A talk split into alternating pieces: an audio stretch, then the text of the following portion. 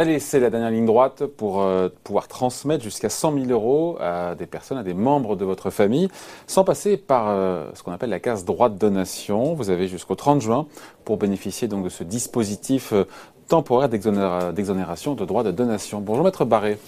Bonjour David Jacot. Jérôme Barré, avocat associé au cabinet Barré Associé. C'est cela même. C'est cela, oui. Bon, sérieusement, c'est une, euh, une, nouvelle niche fiscale qui existe depuis maintenant, non quasiment, mais qui arrive euh, bientôt à son terme pour inciter, j'ai envie de dire, à faire circuler l'épargne euh, des Français entre les générations afin de, que les plus jeunes puissent éventuellement le, recycler tout ça dans l'économie réelle.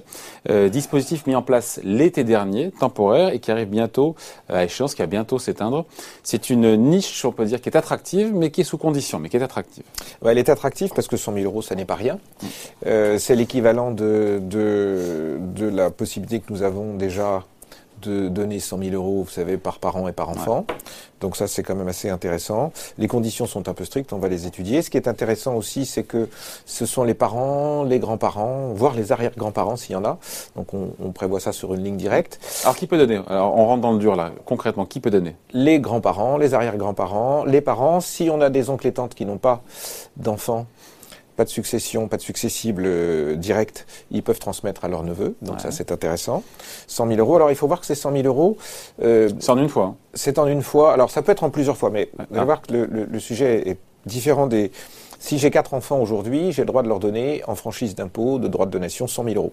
Or là, c'est pas le cas. Si j'ai quatre enfants, j'ai une enveloppe, moi, à donner de 100 000 euros. Ah. Donc je ne peux pas donner 100 000 euros par enfant. Je vais donner, moi, mon enveloppe de 100 000 euros. En revanche, en revanche, si euh, on a un enfant euh, qui a des parents, des grands-parents, voire des oncles et tantes qui n'ont pas d'enfants, lui, il peut recevoir plus de 100 000 euros. Bien sûr. Donc c'est le bénéficiaire qui, qui, bénéficie en totalité du, du sujet. C'est là où le, le, sujet est un peu, est un peu amusant. Et donc il peut recevoir bah, tous les enfants, enfants, euh, petits-enfants, exactement, exactement. Mais donc dans un ménage, si on a quatre enfants, chaque parent peut donner 100 000 en totalité, ouais. mais il ne donnera pas 100 000 à chaque enfant. Voilà. Euh, après, voilà, ce qu'il faut regarder maintenant, et c'est là où le bas blesse un peu dans, dans cette affaire, c'est qu'il y a des conditions à respecter. Euh, bon, la plus facile à lever, c'est que ça doit se faire, ça doit s'appliquer uniquement sur des sommes d'argent. Alors c'est un peu comme dans les concours, si je puis dire, où on vous dit vous avez le droit à ça, ou dans les supermarchés, euh, venez, euh, ouais. vous avez le droit à une super, une super promotion. Mais la promotion est lundi matin euh, à 5h30. Et bon alors j'exagère un peu, Oui. mais, mais on n'est pas loin. En fait, ce qu'on a voulu faire, au-delà de la plaisanterie, c'est de soutenir les petites et très petites entreprises déjà. Hein. Prenons l'exemple des entreprises. Donc c'est la souscription au capital d'entreprise, Ouais. ce qui signifie d'ailleurs qu'il faut que ce soit des entreprises en forme de société. Euh, il faut que ce soit des entreprises qui aient moins de 50 salariés, Ouais. qui aient moins de 10 millions d'euros de chiffre d'affaires. Ouais, oui. Il faut que celui Qui ne qui produisent pas de bénéfices. qui n'ait pas produit de bénéfices au cours des 5 ans précédents. Voilà. C'est-à-dire qu'elle n'est pas distribuée. Et donc, euh, entre guillemets, ça s'adresse plutôt à la start-up. Mm. Vous vous souvenez d'ailleurs qu'à une époque, euh, la réduction de d'ISF, la réduction d'impôt au titre de l'ISF, c'était un mécanisme qui vous permettait de donner euh, à des sociétés. Ce qu'ont fait immédiatement les souscripteurs de, si je puis dire, de l'ISF, c'est de donner à leurs enfants. On est exactement dans ce schéma-là, sauf que là, on met des conditions qui sont assez, assez, assez directes et assez Ouais. précises. Donc, on va donner à ses proches. Euh, euh, le dernier point, peut-être aussi qu'on précise, c'est qu'il faut que ce soit des sociétés européennes, puisque sinon on a un principe de discrimination vis-à-vis des, des- des autres pays. Et il faut que ce soit une, so- une société, je mets entre guillemets, nouvelle, c'est-à-dire qu'elle ne soit pas issue d'un ensemble de scissions, de concentration ou autre chose. Donc, on, on- C'est assez restrictif ou pas tout ça ah, au c'est quand même assez restrictif, oui. Ouais. Oui, c'est assez restrictif quand même, parce que euh, il y a beaucoup d'entreprises de ce type, mais euh, l'entreprise qui n'a pas même. distribué, Ouais, ouais. euh, c'est déjà un, c'est déjà un critère de Sur 5 ans. sur 5 ans. Moins de 50 salariés, moins de 10 millions d'euros de chiffre d'affaires, Bon, ça, va. Mais vous voyez, même moins de 50 salariés et moins de 10 millions d'euros de chiffre d'affaires, il y, a des soci- il y a des sociétés qui pourraient être avantagées, par exemple les cabinets d'avocats qui n'ont pas forcément autant de salariés puisqu'ils ont des, des- des personnes qui sont Mais voilà, ces conditions sont très précises et elles sont pas faciles à, à remplir. Voilà. Euh, Sinon, Sinon, bah, c'est tout ce qui est... euh, ce dont peut servir à financer un projet euh, immobilier. Mais pas n'importe lequel, Alors- encore une fois. Il faut financer la construction de sa résidence principale. Voilà. Alors, C'est pas acheter son logement. non.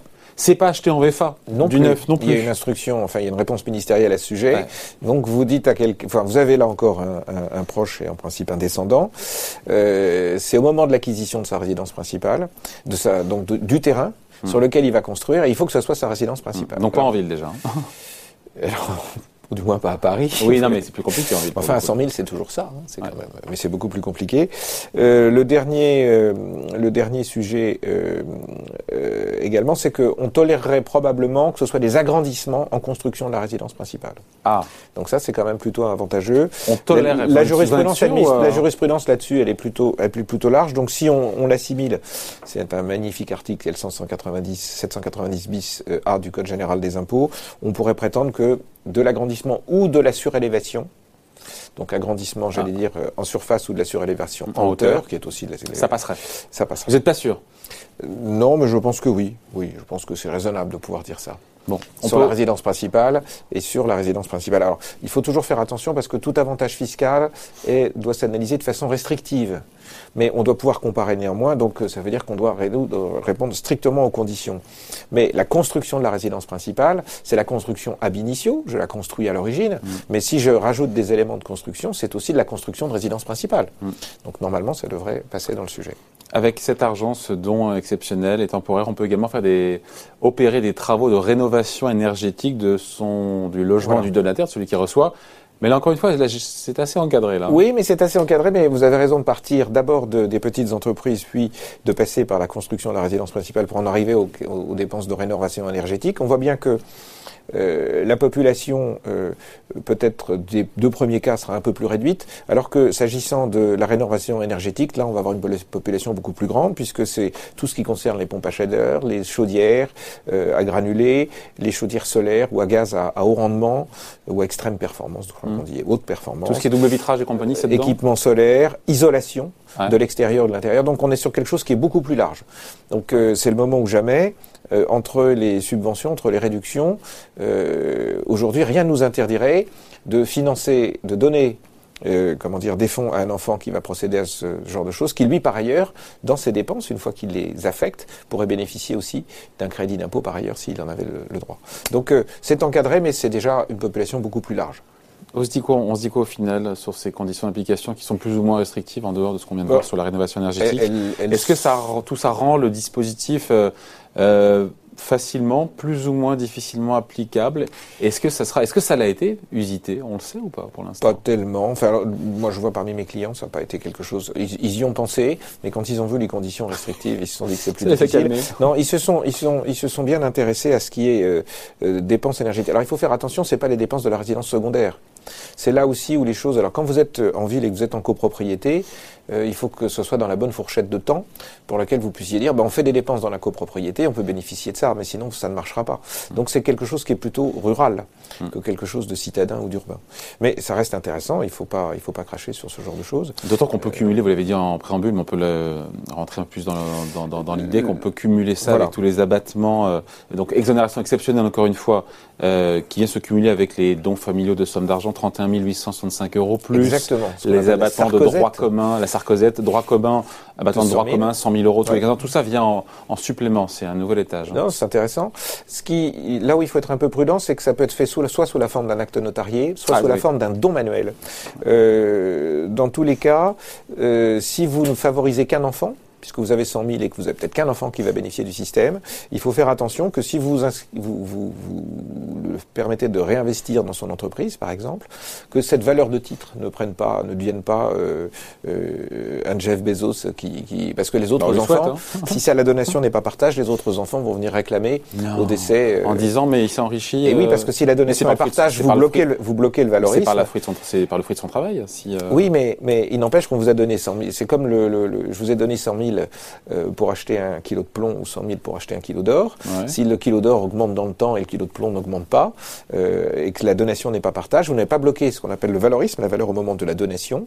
Et euh, les enfants qui auraient moins, mmh. si on vous donne des carottes qui ont été consommées versus de l'or ou versus ceci, donc les enfants pourraient. Alors il faut être aussi faire attention à ça, c'est qu'on peut, pour des raisons de délai, euh, investir ou faire investir au travers de ce système-là, mais peut-être qu'il faudra le rapprocher ou le rapporter dans une donation partage ultérieure qui coûtera quand même 2,50 de droits de, de, de, partage, donc il faut le voir. Un point aussi particulier, c'est que euh, on doit, on a trois mois pour réinvestir. C'est-à-dire qu'aujourd'hui, ceux qui se disent bah, maintenant euh, c'est fini, le mois de juin c'est trop tard, non, non, on peut donner jusqu'au 30 juin et on a les trois mois pour, faire ou les formalités ou voilà. Pour faire, Et, puisqu'on parle, parle, des formalités, maître, on finit là-dessus. Euh, vis-à-vis du fisc, comment est-ce qu'on euh, déclare cette donation exceptionnelle vous, vous, vous, la déclarez euh, par le biais du don manuel ou par le bien notarié. L'administration aura ou non connaissance Il y a un imprimé, c'est l'imprimé. Oui, c'est l'imprimé des dons manuels. Mais là, vous précisez que vous êtes dans ce dans ce dans ce schéma-là. Ce qui compte absolument, c'est d'avoir votre dossier préparé. C'est-à-dire que si la question vient, elle viendra pas cette année, elle viendra dans deux ou trois ans. Et dans deux ou trois ans, je vous conseille d'avoir un dossier dans lequel vous avez les justificatifs de l'investissement. Parce que le temps que l'administration euh, se mette en œuvre cette année, elle, elle, les dossiers rentrent, sont, sont, comment dire, rentrent dans la machine, euh, et l'administration, elle réagit entre maintenant et le délai de deux ou trois ans versus la prescription, hein, qui est une prescription de, de trois ans plus l'année en cours, puisque les, choses sont, sont, déclarées. Et donc, euh, dans cette hypothèse-là, euh, le temps que la machine se mette en route, c'est dans l'espace de deux ans. Et dans deux ans, pourquoi j'insiste là-dessus? Alors, ça peut être immédiatement, mais ça sera plutôt un peu plus tard, c'est que dans deux ans, vous aurez tout oublié. Et si vous n'avez pas fait votre dossier, euh, sur le plan pratique, on le voit trop souvent, euh, il faut avoir un dossier.